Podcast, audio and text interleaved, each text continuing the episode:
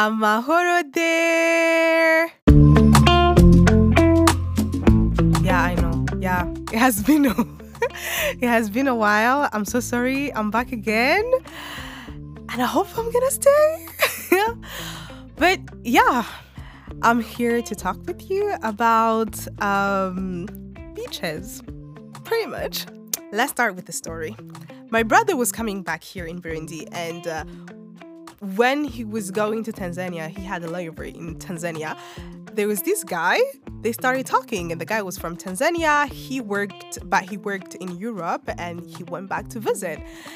And then um, they were talking, you know, so many people now they go to Zanzibar to, you know, to have fun for vacation. It's beautiful. They have beautiful beaches, and I think it's somehow um, it's cheap. It's cheap for people who are used to traveling to Europe or even Asia and or even other parts of Africa like the islands and stuff.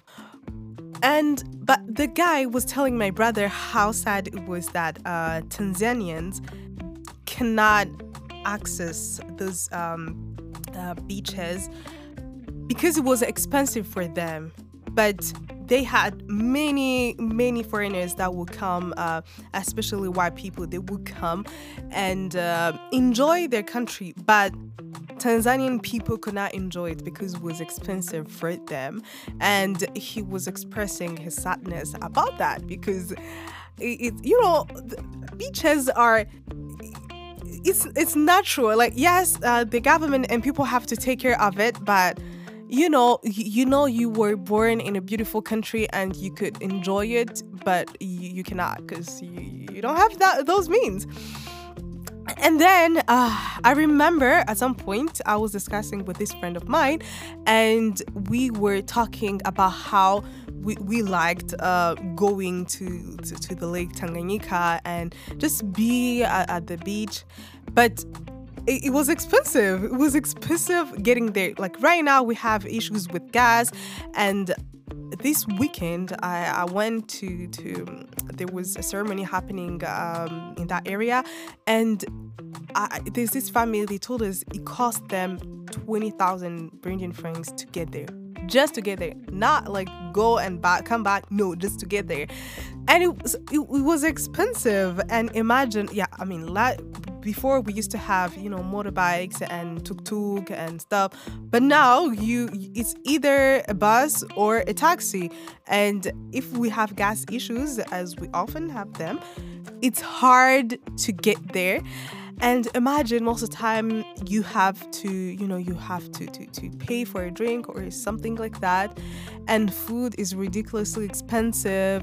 And um, you know everything. So before you think about you know just going to relax and uh, just have some quiet time some fun time you have to set aside some money because it's expensive and i was i was thinking how sad it was because Burundians, if there's something we know that we have here in Burundi, it's uh, it's the Lake Tanganyika, it's the beaches, it's you know all that.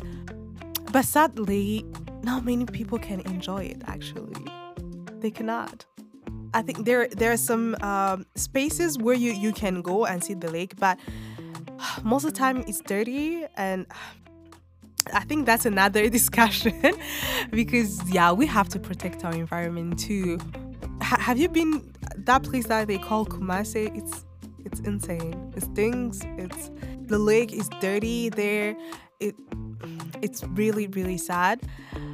So I was like, especially during the season where we have so many people coming back here in Burundi, like to visit or just have fun, you realize people that can afford it. I don't know, uh, the the high income classes uh, or diaspora. You know, not everybody can enjoy it. They cannot have a good time at the beach without thinking about how much money they are going to spend.